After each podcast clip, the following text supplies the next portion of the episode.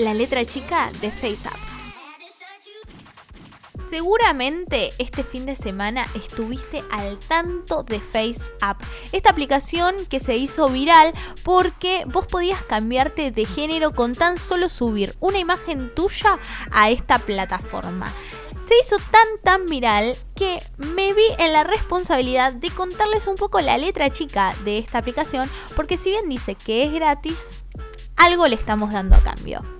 Lo primero que tienen que saber es qué es FaceApp. Es una aplicación gratuita desarrollada por una empresa rusa que utiliza inteligencia artificial para generar automáticamente transformaciones de rostros altamente realistas en las fotografías.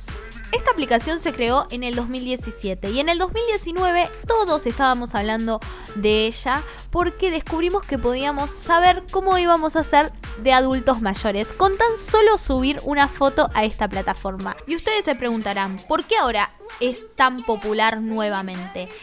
La realidad es que se redescubrió un efecto que era el de cambio de género, pero que ahora está de forma gratuita, lo cual antes no era posible. Y además te ofrece un proceso con mejores resultados que aquellos que poseía anteriormente. Y es por eso que todo el mundo ahora está compartiendo sus fotos de cambio de género. Ahora, ya teniendo todo el contexto de por qué es tan popular y por qué está tan buena esta aplicación, tenemos que tener en cuenta algo cuando la bajamos. Que sí o sí para utilizarla hay que aceptar los términos y condiciones. ¿Y qué pasa con los términos y condiciones? Generalmente no los leemos. Entonces por eso vengo a explicarte qué dice esta letra chica que es bastante alarmante.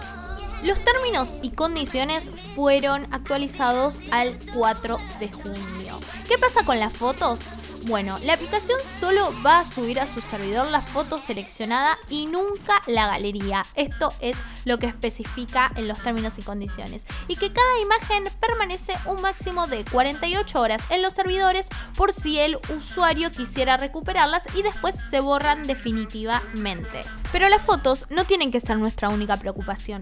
También en los términos y condiciones detallan que hay otro tipo de información personal que recopilan, como por ejemplo los datos del y los datos de actividad en línea que tenemos. En este caso pueden ver páginas o sitios donde estuvimos, cuánto tiempo pasamos en ellos, las rutas de navegación que tuvimos y la información sobre nuestra actividad en algún tipo de página.